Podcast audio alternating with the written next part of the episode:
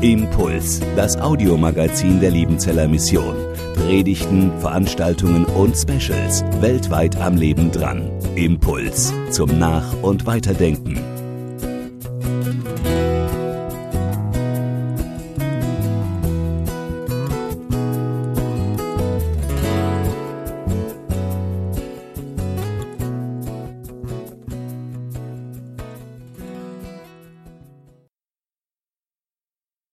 Ganz herzlich zu begrüßen zu dieser Einheit Forum Theologie. Mein Name ist Volker Geckle, ich bin hier Rektor der Hochschule in Liebenzell und Tobias Schuckert ist hier Dozent, wissenschaftlicher Mitarbeiter an der IHL.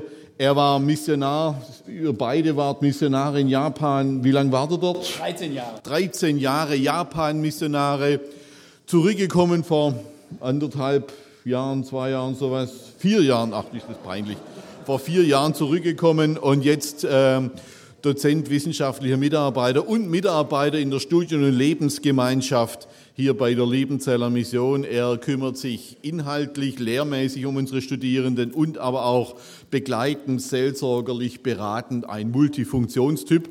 Und er wird uns heute mit hineinnehmen in diese kulturüberschreitenden Fragen. Wir werden uns heute Morgen miteinander mit der Apostelgeschichte beschäftigen. Tobias Schuckert, auch ich, wir werden uns um diese Kapitel beschäftigen, Apostelgeschichte 10 bis 15, wo eine spannende Frage auftaucht. Äh, wir verstehen das im Rückblick gar nicht so richtig, aber das war die Frage, die die frühe Christenheit fast zerrissen hat. Kann ein Mensch Christ werden, ohne dass er vorher Jude wird? Für uns ist das kein Thema. Für uns ist das eine Selbstverständlichkeit. Wir sind alle Christen geworden, ohne dass wir uns vorher den jüdischen Reinheitsgeboten unterworfen hätten. Wir sind alle Christen geworden, ohne dass wir uns vorher beschneiden hätten lassen oder die Torah des Alten Testaments für uns als, als Lebensregel annehmen würden. Das ist für uns kein Thema. Das war aber das Thema der frühen Christenheit. Kann ein Mensch Christ werden, ohne dass er vorher Jude wird? Da haben die früher gestritten. Und diese, diese ganzen Kapitel in Apostelgeschichte 10 bis 15, die beschreiben diesen Streit. Und wir haben das Thema Neuland heute an diesem Pfingstmissionsfest. Neuland. Und es ist eines dieser Phänomene, dass der Heilige Geist die Gemeinde damals buchstäblich zwingen musste, nötigen musste, packen musste, um diesen Schritt in ein neues Land zu schaffen. Der Heilige Geist hat die Gemeinde in ein neues Land getrieben. Und es lohnt sich, diese Dinge anzuschauen, weil man davon sehr viel lernen kann. Und ich werde in der zweiten Hälfte dann noch einmal das in biblischer Hinsicht ausziehen, was jetzt Tobias Schuckert in missionstheologischer Hinsicht uns präsentieren wird. Ich möchte am Anfang aber mit uns ein Gebet sprechen. Guter Herr, es ist deine Barmherzigkeit, dass du uns in neue Länder treibst. Es ist dein guter Geist, der uns da in ein neues Land führen möchte. Und wir wollen lernen davon, wie es geht. Wir wollen, wir wollen offene Augen haben, offene Ohren für das, was du tust in dieser Welt, wo du uns haben möchtest, was du von uns willst, wo du Veränderungen anstößt. Gib uns erleuchtete Augen des Herzens, dass wir deinen Wegen folgen. Deinem Namen. Amen. Ich darf Tobias dich jetzt herzlich bitten.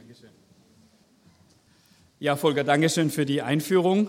Ich muss zugeben, ich bin überwältigt, wie viele Leute hier sind. Also in Zukunft lasse ich meine Frau öfters Werbung machen. Das ist wirklich großartig. Ja, das Thema heute Morgen, was ich mir selber gestellt habe, ist, wer ist mein Cornelius? Ich habe neulich mal seit langem wieder dieses alte Lied gesungen. Vielleicht kennen Sie das noch. Wir haben das in der Grundschule gelernt von unserem Rallye-Lehrer damals. Danke für diesen guten Morgen. Und da heißt es im letzten Vers, Danke, dein Heil kennt keine Schranken. Danke, ich halte mich fest daran. Und darum soll es heute Morgen auch ein bisschen bei mir gehen in diesem Thema, Danke, dein Heil kennt keine Schranken dass Gottes Heil, das Evangelium, etwas ist, was über ethnische Grenzen, über Kultur hinweg geht und Menschen begeistert, Menschen in Beschlag nimmt. Ich möchte mit Ihnen eine, der Volker Geckler hat es schon gesagt, eine Begebenheit betrachten, die im Neuen Testament in der Apostelgeschichte, Apostelgeschichte 10, erzählt wird. Eine Begebenheit, die habe ich in der Kinderstunde schon gehört. Der Petrus, er hat Hunger. Er ist bei einem Gerber und hat Hunger, geht hoch, geht aufs Dach, lässt sich unten was zu essen machen. Und dann hat er in einer, sieht er in einer Vision etwas zu essen.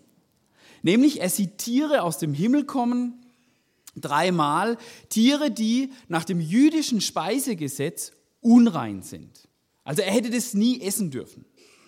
Und dann sagt die Stimme, Petrus, schlachte es. Schlachte und iss. Und ich glaube, es hat ganz bestimmten Zweck, dass es hier um Essen geht. Essen ist wichtig. Wir in Deutschland und Amerika, so westliche Kultur, wir sind uns des, der Wichtigkeit, der kulturellen Wichtigkeit des Essens oft gar nicht mehr bewusst. In Indien sind die Leute, da darf man nicht einfach mit jedem essen. Und auch bei Petrus war es so, ich darf nicht einfach alles essen. Ich darf nicht unreine Sachen essen und ich darf nicht einfach mit jedem essen. Der Petrus wacht wieder auf und zur gleichen Zeit hat der Hauptmann Cornelius in der Stadt Caesarea auch einen Engel gesehen, der zu ihm gesagt hat, Cornelius, schick du Soldaten zu diesem Petrus und hol den Petrus. Und dann passiert es, die Soldaten kommen zu Petrus, holen ihn, nehmen ihn mit nach Caesarea und etwas geschieht, ein Quantensprung eigentlich. In der Missionsarbeit, in der Kirchengeschichte. Petrus, der Jude, geht zu einem heidnischen Soldaten ins Haus. Volker Geckler hat es vorhin schon gesagt. Etwas, was für uns ganz normal wäre. Aber Petrus kommt da hinein und er sagt, es wäre mir eigentlich gar nicht erlaubt gewesen. Und trotzdem kommt er rein und fängt an, das Evangelium diesen Menschen zu erklären. Und während er das Evangelium erklärt, passiert etwas, was für Petrus etwas war, was er, womit er nie gerechnet hätte. Die Heiden bekommen, empfangen den Heiligen Geist. Petrus erlebt, dass Heiden, dass Nichtjuden, Menschen, die nicht zu dem Volk Gottes gehören, dass sie genauso den Heiligen Geist bekommen, wie es im Pfingstwunder, acht Kapitel vorne dran, genauso beschrieben wurde. Petrus erlebt, dass Gott keinen Unterschied macht zwischen denen, die ethnisch zu dem Volk Gottes gehören, zu den Juden gehören und denen, die ethnisch da nicht dazugehören. Er macht, Gott macht aus Heiden ein Teil seines Volkes. Und vorhin wurde es schon erwähnt, wir sind uns heute dieser Spannung gar nicht mehr bewusst. Wir können mit jedem essen. Wir gehen, also ich zumindest immer wieder mal zu McDonald's und sitzen dort mit irgendwelchen Leuten zusammen. Es gibt Kulturen in dieser Welt, da dürfen Männer mit Frauen nicht zusammen essen. In Südindien gibt es Leute, die sagen, wenn eine Frau dir beim Essen zuschaut, dann wirst du als Schlange wiedergeboren. Also da sehen wir Gemeinschaft, auch Essen mit anderen Menschen ist etwas, was in anderen Kulturen ganz anders gesehen wird. Und diese Spannung, die müssen wir ein bisschen in diesem Text, in dieser Begebenheit mit aufnehmen. Müssen wir ein bisschen erspüren, dass es für einen Petrus ohne das Eingreifen Gottes, ohne das Eingreifen des Heiligen Geistes unmöglich gewesen wäre. Der wäre nie zu Cornelius gegangen. Aber Gott hat Cornelius benutzt, damit Petrus einen Aspekt des Evangeliums versteht, begreift, für den er vorher blind war. Gott hat Cornelius und die ganze Familie, die Freunde, die da alle zusammen waren, benutzt, damit Petrus eine Seite am Evangelium versteht, die ihm vorher verschlossen war. Petrus war zuvor blind für die universale Bedeutung des Evangeliums. Für Petrus war klar, das haben wir heute Morgen in der Predigt gehört, Jesus ist der Messias, des Volkes Israel. Dafür ist er gekommen. Und das hat er voll verstanden. Jesus ist der König Israels. Das hat er verstanden. Das hat er kapiert. Aber das jetzt auch. Heiden, dass Leute, die zu diesem Volk Israel nicht dazugehören, dass die damit hineingekommen wären, das musste Petrus exemplarisch verstehen. Und später musste er es auch verteidigen. Ein Kapitel später wird Petrus zur Rechenschaft gezogen. Er wird gefragt, sag mal, du hast die Heiden getauft. Du hast Heiden getauft. Du hast Leute getauft, ohne dass die vorher Juden wurden. Was fällt dir dabei ein? Und wo, Je, wo Petrus dann sagt, Moment mal, Gott hat denen den Heiligen Geist gegeben. Ich hätte doch sie ihnen nicht das Wasser zur Taufe verwehren können. Durch Cornelius hat Gott Petrus einen wichtigen Aspekt des Evangeliums gezeigt. Die Universalität des Heils für alle Völker.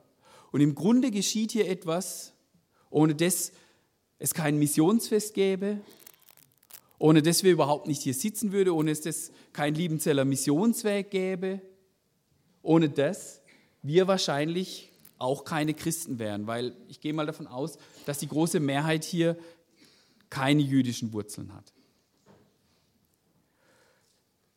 Wo sind in meinem Leben Menschen aus anderen Kulturen, die mir Aspekte des Evangeliums zeigen, für die ich mit meiner deutschen Sicht blind bin? Die Frage meines Beitrags hier ist, wer ist mein Cornelius? Wo sind in meinem Leben Menschen, die Gott benutzt, um mir Dinge zu zeigen, für die ich blind bin? So ein bisschen auch eine Kritik auch an uns Deutschen ein bisschen. Wir kommen am deutschen Wesen soll die Welt genesen. Auch die Art, wie wir Theologie betreiben, ist sie immer die richtige. Wir brauchen auch den anderen aus einer anderen Kultur, jemand, der mir Dinge zeigt, für die ich wie Petrus keine Augen habe, weil ich von meiner Kultur, von meinem Denken dafür gehalten bin. Ein ganz kleines, einfaches Beispiel, wo ich das persönlich auch erlebt habe, wo mir Japaner zum Cornelius wurden. Als wir 2000 nach Japan ausgereist sind, wir haben nicht gleich die Sprache verstanden. Hat sehr lange gedauert, bis wir es auch mal so richtig kapiert haben. Aber ich erinnere mich so diese ersten Momente, als ich mit Japanern gebetet habe. Bin damals hier von Deutschland gekommen, auch aus so einer EC-Jugendbewegung. Damals war es schick in Deutschland zu Gott zu sagen, hey Daddy. Also ganz viele Leute hier haben das Gebete begonnen mit Hey Daddy. War auch richtig. Also das hebräische Abba und so, das ist ja, das kennen Sie. Das ist so ganz nah, dass Gott mir nahe kommt, auch im Gebet. So habe ich gebetet. Und auf einmal im Japanischen, als ich das so verstanden habe, welche Sprache meine japanischen Geschwister verstehen, wurde mir deutlich, Japaner haben eine andere Gebetssprache. Selbst die Jugendlichen haben eine Sprache benutzt, die man der, im Alltag nur für den Kaiser verwendet. Gott sei den Chichinadu Kamisama und ganz weit weg. Und ich habe am Anfang immer gedacht, so kann ich doch nicht zu Gott beten. Gott kommt mir doch nahe. Und dann wurde mir aber bewusst, dass das Ferne und das Nahe, beides ist wichtig. Ich habe beides gebraucht. Die Japaner wurden in ihren Gebeten mir zum Cornelius. Sie haben mir Dinge in der Theologie, haben mir Dinge in meinem Glaubensleben gezeigt, für die ich persönlich damals keine Augen hatte, für die ich von meiner Prägung, von meiner Kultur her blind war. Bei Petrus war es Cornelius, ein Mann, von dem er es wahrscheinlich gar nicht erwartet hätte. Kein Theologe, kein Jude, einer, der keine Autorität hatte in geistlichen Sachen. Oft sind es gerade die, von denen ich es am wenigsten erwarte, die mir dann Aspekte am Evangelium zeigen, für die ich keine Augen habe. Universalität des Evangeliums, das, was Cornelius Petrus gezeigt hat, was Gott durch Cornelius Petrus gezeigt hat, das ist kein Luxus. Ohne diese Universalität des Evangeliums, ohne diesen Aspekt wäre das Christentum heute noch eine wahrscheinlich so eine jüdische Hinterhofreligion, eine kleine Sekte. Aber durch diese Universalität, durch diesen Quantensprung, der damals in Apostelgeschichte 10 passiert ist, konnte sich das Evangelium ausbreiten im ganzen Mittelmeerraum. Und heute über die ganze Welt. Wir sehen, Petrus hat es gebraucht. Petrus hat es gebraucht, dass ihm jemand das zeigt, was er selbst nicht sehen kann. Und ich und wir wir brauchen das heute auch. Wir brauchen Menschen aus anderen Kulturen, die uns Dinge am Evangelium zeigen, Aspekte eröffnen, die wir von unserer Kultur her nicht sehen. Ich habe mich gefragt, wer könnte es in unserer Zeit heute sein? Wer ist mein Cornelius? Vielleicht sind es die Geflüchteten, die jetzt nach Deutschland kommen und hier in Gemeinden Jesus kennenlernen, aber aus, von ihrem Hintergrund her, weil sie aus, dem, aus islamischen Ländern kommen, einen anderen Blick auf die Bibel haben. Sind es vielleicht die Menschen, die vom Hinduismus heraus zum Glauben an Jesus kommen und mit einer hinduistischen Philosophie geprägt die Bibel lesen, uns Dinge zeigen, die wir, weil wir in Deutschland groß geworden sind, so nicht wahrnehmen können. Und deshalb ist Mission immer auch ein Wahrnehmen von dem, was andere Menschen uns zu sagen haben. Auch ein Wahrnehmen von dem, was Christen aus anderen Kulturen uns zeigen können. Ein Bitten darum, dass Gott uns Menschen zur Seite stellt, die Cornelius sind, die Leute sind, die mir Aspekte am Evangelium eröffnen. Deshalb braucht das Reich Gottes alle Kulturen. Deshalb ist das Reich Gottes auch nicht deutsch. Das Reich Gottes ist auch nicht Liebenzell mit der eigenen Kultur, die auch hier herrscht. Das Reich Gottes ist auch nicht nur der Pietismus, sondern das Reich Gottes ist größer. So wie Petrus den Heiden Cornelius brauchte, durch den Gott ihm zeigte, dass Jesus, und das sagt Petrus selbst, ich zitiere aus Apostelgeschichte 10, dass Jesus Herr über alles ist. Nicht nur über die Juden, sondern über die Heiden. Ich möchte schließen mit einem Vers aus Apostelgeschichte 21, nicht aus Apostel, Entschuldigung, aus Offenbarung 21, Vers 24. Dort heißt es, und die Völker werden wandeln in ihrem Licht. Hier geht es um die Stadt Jerusalem. Und die Könige auf Erden werden ihre Herrlichkeit in sie bringen. Die Könige auf Erden werden ihre Herrlichkeit in sie bringen. Alle Kulturen werden etwas mitbringen von ihrem Verständnis, wie sie Jesus begriffen haben. Und das wird dann das ganze Bild geben. Da werden wir Deutsche unsere Verständnis mitbringen. Da kommen dann Japaner, werden ihr Verständnis mitbringen. Da kommen dann Afrikaner. Und sie werden die Schätze bringen, wie sie von ihrer Kultur her auf das Evangelium sehen konnten und werden uns allen, wir werden staunen. Es wird ein Riesen wie so ein Puzzleteil werden, wenn das Ganze vollendet sein wird. Und auf den Tag freue ich mich. Und ich freue mich, dass wir bis dahin von Gott noch viele Menschen zur Seite gestellt bekommen, die uns Cornelius sind, die uns, die mich in unserem Glauben korrigieren und weiterbringen. Vielen Dank für Ihre Aufmerksamkeit.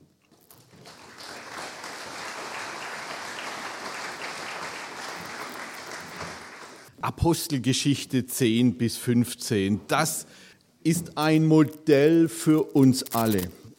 Tobias Schuckert hat es eindrücklich beschrieben, wie er in Japan, wie ihm die Augen geöffnet worden sind, wie der Heilige Geist, und er hat es wahrgenommen. Die beten nicht ohne Geist, die beten mit Geist und die beten in einer Dimension, die ich nicht kenne. Und dieser Petrus erlebt in diesem Haus des Cornelius, wie der Heilige Geist ihn nötigt, ihn dringt, ihn zwingt, ein neues Land zu betreten. Es ist Gottes Geist, der die Gemeinde ins Neuland treibt. Das ist mein erster Punkt. Es ist Gottes Geist, der die Gemeinde ins Neuland treibt. Damals mussten diese Judenchristen um die Apostelgruppe herum mit der Apostelgruppe in der Mitte begreifen, dass Gott tatsächlich Menschen aus allen Nationen in seine Gemeinde berufen hat, und zwar ohne, dass sie vorher Juden werden, ohne, dass sie vorher beschnitten werden, dass Menschen den Heiligen Geist bekommen, ohne dass hier eine Beschneidung stattfindet. Wir denken, wie kann man so verbohrt sein? Das ist doch völlig klar. Für uns heute ist das völlig klar. Aber wer mal die Apostelgeschichte liest, der merkt, wie die Gemeinde hineingestoßen wird in diese Erkenntnis. Sie werden sagen, ja, aber die waren doch da beim Missionsbefehl, alle auf dem Berg, wo Jesus sagt, mir ist gegeben alle Gewalt im Himmel und auf Erden, darum gehet hin in alle Welt, mache zu Jüngern alle Völker. Das ist doch klar. Nur diese ersten Apostel, dieser Jüngerkreis, der hat es durchaus so verstanden, wir machen die zu Jüngern, aber erst müssen sie Juden werden, bevor sie Christen werden können. So haben die diesen Missionsbefehl verstanden. Und es war der Heilige Geist, der die genötigt hat, ein neues Land zu betreten durch diese Geschichte im Haus dieses Cornelius. Es ist aber ein zweites wichtig. Es ist auch der Geist Gottes, der geprüft werden will. Diese Neuland, Mission, dieser Schritt in ein neues Land, der bedarf der Prüfung. Wir spüren in der Apostelgeschichte auch etwas davon, wie kritisch, wie kritisch und prüfend und hinschauend die ersten Christen damit umgegangen sind. Als in Antiochien die ersten Heiden unter der Verkündigung des Evangeliums zum Glauben gekommen sind, den Heiligen Geist bekommen haben, da war man in Jerusalem not amused. Ich übersetze das Hebräische ins Schwäbische. Hanno, was ist auch da los? Das haben wir ja noch nie gemacht. Das geht doch gar nicht. Und Jerusalem sagte, okay, da müssen wir hinschauen. Und sie haben Barnabas geschickt. Und im Grunde auch vorher bei diesen ganzen Missionen der Petrus und der Barnabas, die waren eine Art Visitatoren. Äh, Menschen, die in der Landeskirche groß geworden sind, die wissen, was ein Visitator ist. Ein Pfarrer, der bekommt Besuch, immer wieder regelmäßig vom Dekan. Eine Visitation steht an. Da guckt der Dekan auf die Arbeit einer Kirchengemeinde, auf die Arbeit einer Pfarrerin, eines Pfarrers und stellt diese klassischen Fragen. Hanno, was ist da los und was machst du und wie läuft's und überhaupt? Und genau diese Rolle hatten Petrus und Barnabas. Die Jerusalemer Urgemeinde sah sich beauftragt von ihrem Herrn Jesus Christus. Sie sah sich beauftragt vom Heiligen Geist, die Dinge zu prüfen, die dort passierten. Was dieser ersten Gemeinde völlig fremd war, war eine Art Gemeindeindividualismus, der bei uns noch sehr modern ist, so nach dem Motto, jeder kann machen, was er will und jeder macht, wie es ihm passt. Das konnte man sich damals nicht denken, weil es ein Gott und ein Herr und ein Geist ist, der die Gemeinde zusammenführt. Deshalb war man sehr dran, war ihnen sehr dran gelegen, die Dinge zusammenzuhalten. Hier beginnt eine Visitation des Prüfens, des Hinschauens, ist das der Wille Gottes, was da geschieht? Und Petrus und Barnabas, die fühlten sich, oder die, die fühlten sich, Quatsch, die, die waren beauftragt zu dieser Visitation, um zu prüfen, ob das dem Willen Gottes entsprechen kann, dass Menschen einfach schlicht und ergreifend zum Glauben kommen, ohne dass sie vorher beschnitten werden, ohne dass sie vorher Juden werden. Das war übrigens eine zutiefst jüdische Tradition. Im Judentum hat man geprüft, wenn Sie die Evangelien lesen, dann merken Sie, wie sehr früh in der öffentlichen Wirksamkeit Menschen aus Jerusalem kommen, Schriftgelehrte kommen, Pharisäer kommen, Sadduzäer kommen, es kommen die Obersten die, der Juden. Die waren am Anfang nicht feindlich gesinnt, sondern die waren zum Prüfen da. Die wollten prüfen, ob Jesus der ist, von dem man sagt, dass er sei, ob er der Messias sein könne. Diese waren zum Prüfen gekommen, um zu überlegen, ob das der von Gott gesandte Retter sein könnte. Eine tiefe Tradition des Prüfens nehmen wir im Judentum wahr. Und in der frühen Christenheit setzt sich diese Tradition des Prüfens weiter. Sie kennen diese Geschichte von dem Zauberer Simon in Samaria, Apostelgeschichte 8. Auch dort musste geprüft werden, was macht er? Und diese Prüfung fiel negativ aus. Nein, deine Motivation ist falsch, sagte man diesem äh, Zauberer Simon. Genauso in Korinth. Die Korintherbriefe waren im Grund Briefe, mit denen Paulus dieser Gemeinde in Korinth Hilfen zur Prüfung an die Hand geben wollte, was, damit sie prüfen könnten, ob diese Phänomene, die in Korinth so viel Wirbel verursachten, ob die wirklich von Gott sind oder nicht. Wir haben im Neuen Testament eine lange, eine lange Linie, eine lange Kette von Aufforderungen, Dinge zu prüfen. Und deshalb brauchen wir die Gemeinde und brauchen wir eine geschulte, eine theologisch gegründete Gemeinde, damit sie in der Lage ist, die Dinge zu prüfen, in die der Geist Gottes sie möglicherweise führen möchte oder ob das ein anderer Geist ist, der sie hier hineinführen will. Und diese Situation, der Heilige Geist wird Menschen geschenkt, die nicht Juden waren ist die Grundsituation der Theologie. Deshalb brauchen wir Theologie. Mein dritter Punkt, es ist der Geist Gottes, der uns zur Theologie nötigt. Deshalb brauchen wir Ausbildung, theologische Ausbildung. Deshalb brauchen wir immer wieder biblische Gründung, damit wir diese Dinge beurteilen können, prüfen können, was einer Gemeinde gut tut und was sie möglicherweise in die Irre führt das Wirken des Geistes und die Notwendigkeit der geistlichen Prüfung, die nötigen uns zur Theologie. Ich möchte Sie noch mal mit hineinnehmen in diese Geschichte. Petrus ist im Haus des Cornelius. Er hat diese eigentümliche Vision, wo der Geist ihn nötigt zu der Einsicht, dass diesem Cornelius als Heiden ohne vorherige Beschneidung, ohne das Jude werden, der Geist geschenkt wird. Und dann werden die dort getauft und er kommt nach Jerusalem. Und dann müssen Sie sich vorstellen, in Jerusalem sitzen die Apostel. Man sitzt am Tisch. Petrus, bitte Platz nehmen. Dann sitzt er denen gegenüber. Ernste Augen, ernste Gesichter. Man ist auch not amused über das, was man von ihm hört. Und dann muss er sich rechtfertigen. Und dann tut er das, indem er sagt, als ich aber anfing zu reden, fiel der Heilige Geist auf sie ebenso wie am Anfang auf uns. Denen ist das Gleiche passiert wie uns. Da dachte ich an das Wort des Herrn, als er sagte, Johannes hat mit Wasser getauft, ihr aber sollt mit dem Heiligen Geist getauft werden. Wenn nun Gott ihnen die gleiche Gabe gegeben hat, wie auch uns, die wir zum Glauben gekommen sind an den Herrn Jesus Christus, wer war ich, dass ich Gott wehren konnte? Wer bin ich eigentlich, wenn Gott hier diesen Schritt tut, dass ich das nicht auch, dass ich dem wehren sollte? Interessant.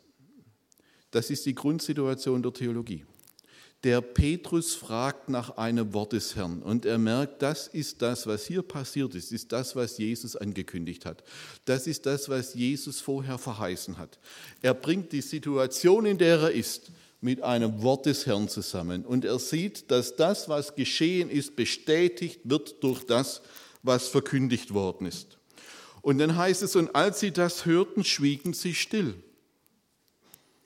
große Stille, große Betroffenheit und in Klammer bemerkt wahrscheinlich große Einsicht. Ja, da ist etwas geschehen, was dem Willen Gottes entspricht, was wir uns im Moment noch nicht vorstellen konnten, aber was dem Willen Gottes entspricht und uns in ein neues Land führt. Und dann lobten sie Gott und sprachen, schau einer an. So hat Gott auch den Heiden die Umkehr gegeben, die zum Leben führt.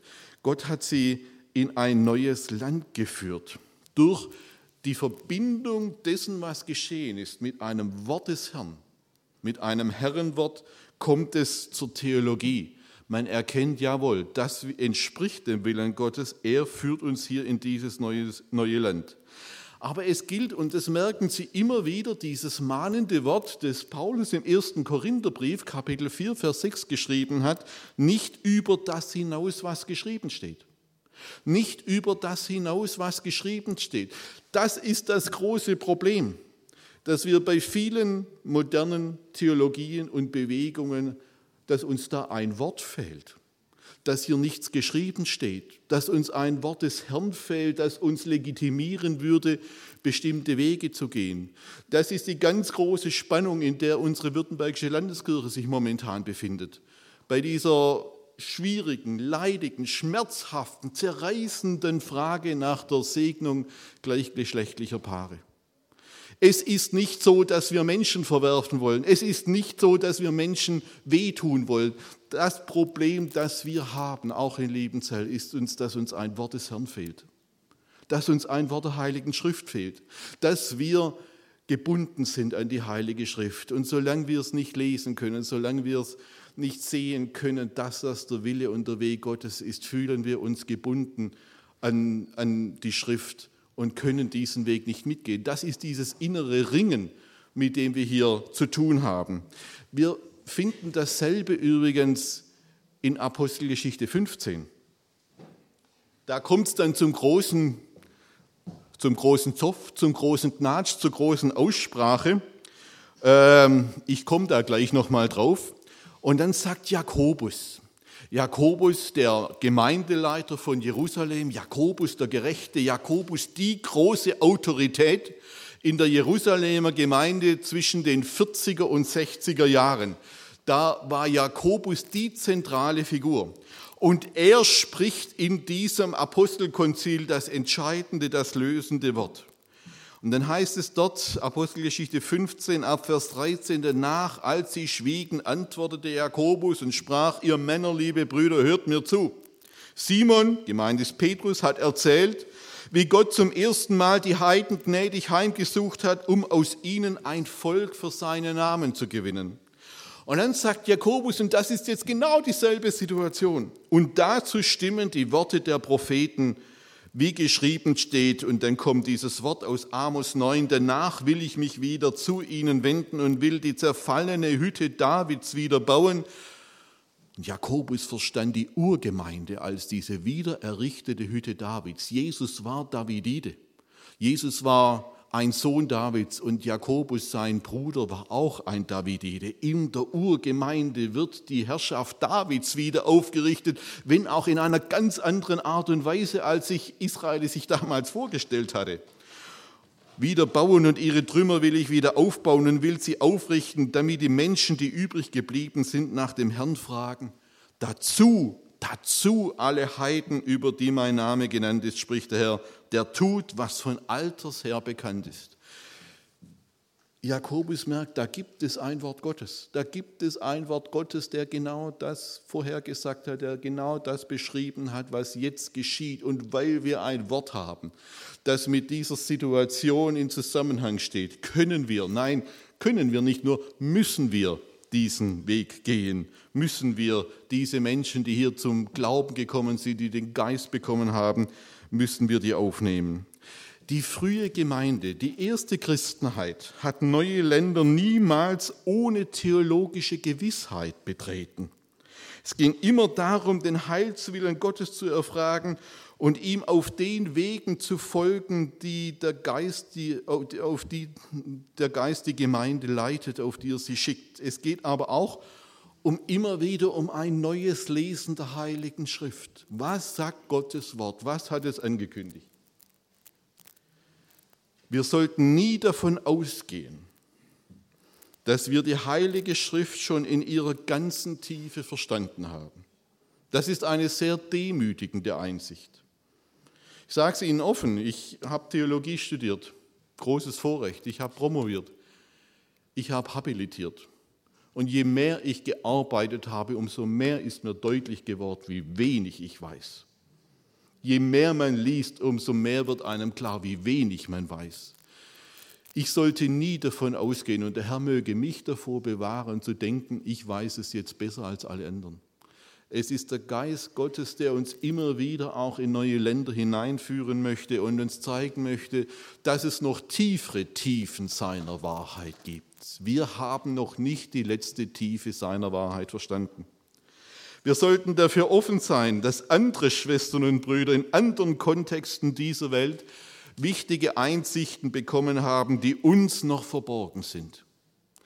Das ist das, was Tobias Schuckert aus Japan erzählt hat. Das ist das, was ich erlebt habe, als ich zum ersten Mal mit Christen aus aller Welt in verschiedenen Konferenzen zusammen war und gemerkt habe, schau einer an, die haben ja Einsichten, die ich noch gar nicht auf dem Schirm hatte, die ich noch gar nicht vor Augen hatte. Woanders haben Christen vom Heiligen Geist Wahrheiten gezeigt bekommen, die in der Schrift gegründet sind, für die ich noch gar keinen Radar hatte. Das ist immer wieder das, was passiert, wenn Menschen aus aller Herren Länder zusammenkommen. Und ich möchte Sie darauf vorbereiten und dafür einladen, dass das in den nächsten Jahren und Jahrzehnten noch mehr geschehen wird, dass wir Dinge wahrnehmen, die andere schon gesehen haben und die wir lernen müssen. Genauso wie wir in Deutschland Einsichten bekommen haben, die weltweit wichtig sind. Auch hier kein Minderwertigkeitskomplex. Und das Dritte, wir sollten unseren Erfahrungshorizont nicht zur Grenze der Wahrheit Gottes machen. Menschen können mehr erfahren mit Gott, als wir es getan haben. Und wir sollten sie ernst nehmen. Wir sollten ihnen zuhören und wir sollten aufmerksam hinhören und immer wieder prüfen, prüfen, prüfen. Wir nehmen an diesen Stellen übrigens etwas von der Verbindung von Wort und Geist wahr. Es ist der Geist, der uns dieses Wort erschließt. Und es ist das Wort, das uns hilft, den Geist zu prüfen. Wir sollten immer damit rechnen, dass der Heilige Geist uns noch ein tieferes Verständnis der Heiligen Schrift erschließen kann. Das kann an jedem Tag passieren in unserem Leben. Dafür sollten wir offen bleiben. Und das vierte schließlich, wir, es ist der Geist Gottes, der Veränderungsprozesse ermöglicht.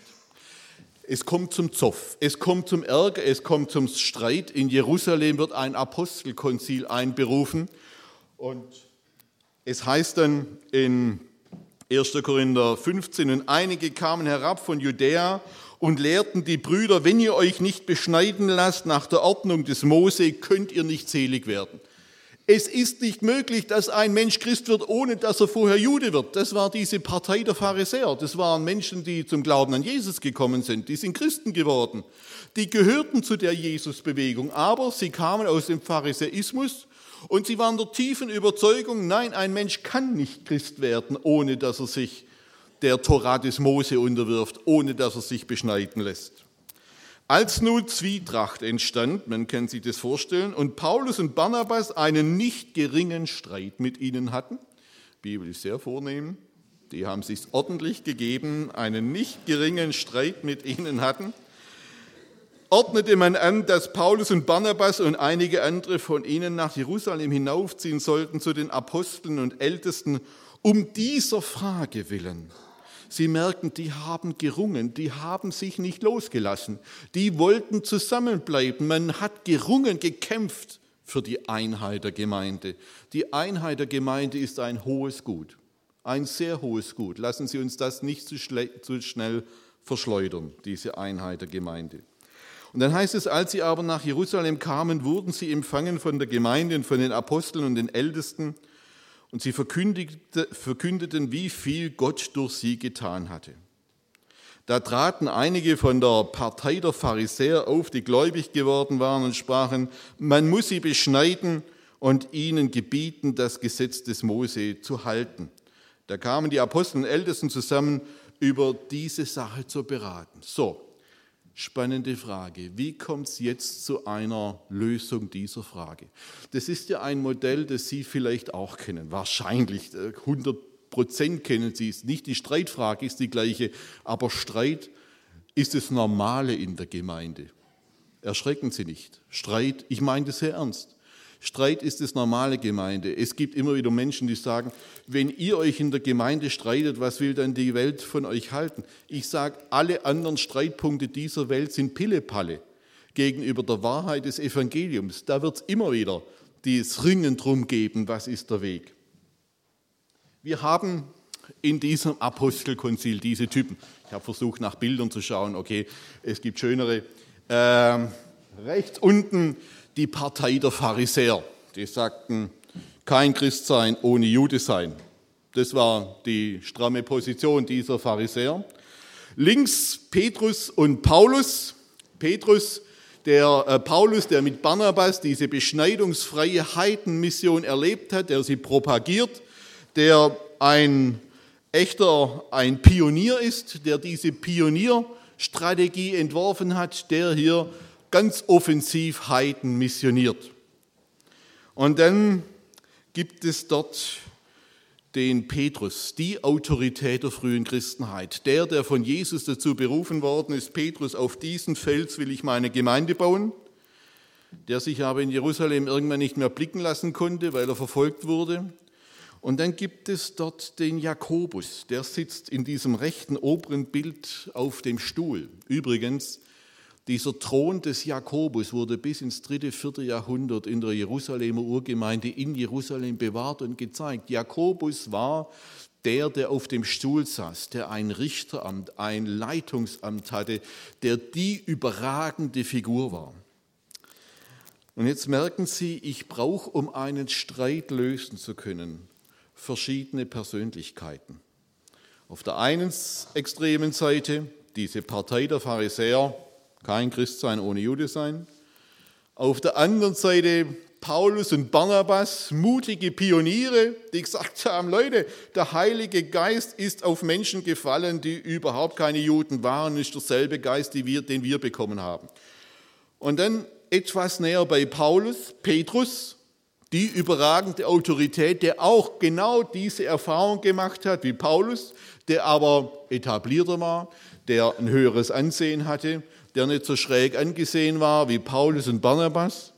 Der war näher bei Paulus und dann Jakobus, dieser Leiter der Urgemeinde in einer ganz schwierigen Zeit. Sie müssen sich das vorstellen, dieses Apostelkonzil stand etwa, fand im Jahr 48 nach Christus statt.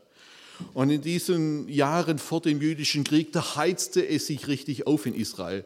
Da wurden die radikalen Kräfte stärker. Die Kräfte, die spätestens im Jahr 66 dann den jüdischen Krieg auslösten, der zur Katastrophe, zur, zur Niederlage des Judentums und zur Zerstörung Jerusalems und des Tempels führte. Diese radikalen Kräfte wurden stärker. Das ist sowas, es war damals sowas wie der Islamismus heute, dass eine ganze Region sich aufheizte.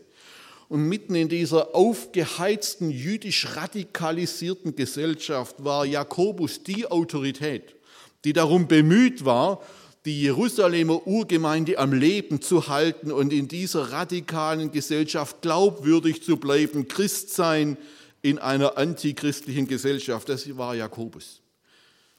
Paulus Barnabas, die Partei der Pharisäer, radikal getrennt, Petrus und Jakobus. Und es braucht diese zwei Persönlichkeiten, diese Autorität des Jakobus, der die Jerusalemer Urgemeinde am Leben halten wollte, und es braucht Petrus, der die Autorität von Jesus empfangen hatte, um in diesem Konflikt einen Weg zu finden, eine Einheit zu wahren. Wie sah dieser Weg aus? Das Erste, was wir wahrnehmen beim Betreten neuer Länder, sind Konflikte der Normalfall. Wundern Sie sich nicht, wenn Streit entsteht. Beim Betreten neuer Länder sind Konflikte der Normalfall. In diesem Konflikt hier, das ist das zweite, findet ein intensives Ringen um das Verstehen des anderen statt. Es geht um ein Hören, das verstehen will, was der andere meint, will und tut. Das dritte, bei dieser Konfliktlösung kommen nicht alle Parteien zum gleichen Recht. Es geht nicht darum, es allen recht zu machen. Diese Partei der Pharisäer, man nennt sie Judaisten, die werden in dieser theologischen Aussprache klar und deutlich abgewiesen. Die bekommen nicht das Recht, weil die Gemeinde erkannt hat und Jakobus auch. Nein, der Heilige Geist schickt uns auch zu den Heiden und legt den Heiden nicht die Last auf, sich beschneiden zu lassen oder sich der Torah des Mose zu unterwerfen. Die werden nicht eingebunden in die Lösung. Es gibt hier eine Lösung, aber nicht für alle. Das vierte, Der Neulandkonsens von Apostelgeschichte 15 versucht Freiheit und Liebe, man könnte auch sagen Weitsicht und Rücksicht in einer möglichst lebbaren Art und Weise miteinander zu verbinden. Das fünfte, dieses Modell räumt der Einheit der Gemeinde einen ganz hohen Stellenwert ein.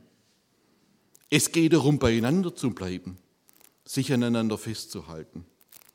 Und das sechste, dieses Modell integriert die geistliche Vollmacht und die Autorität herausragender Gemeindeglieder, Petrus, Jakobus, in den Lösungsprozess bewusst ein. Das integriert diese Persönlichkeiten und es zielt gleichzeitig auf einen ganz breiten Konsens der Gemeinde. Das ist ein Modell, wie eine Gemeinde neue Länder beschreitet. Und ich hoffe und ringe und wünsche mir, dass uns das auch gelingen mag in den schwierigen Prozessen, die vor uns liegen in den nächsten Jahren und Jahrzehnten. Es stehen schwierige Fragen an, herausfordernde Fragen. Und wir brauchen Gottes Geist, der uns hier führt und leitet, damit wir weiterkommen. Der Gemeinde ist nicht der Stillstand verheißen, nicht geboten, sondern das Weiterkommen auf dem Weg mit Jesus und dem Geist. Ich danke Ihnen fürs Zuhören.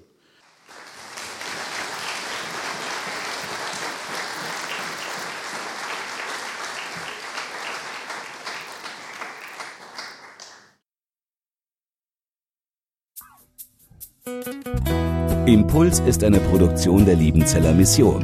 Haben Sie Fragen? Würden Sie gerne mehr wissen? Ausführliche Informationen und Kontaktadressen finden Sie im Internet unter www.liebenzell.org. Die Liebenzeller Mission produziert ebenfalls das Fernsehmagazin Weltweit am Leben dran. Informationen zur Sendung und zum Empfang gibt es unter www.weltweit-magazin.de.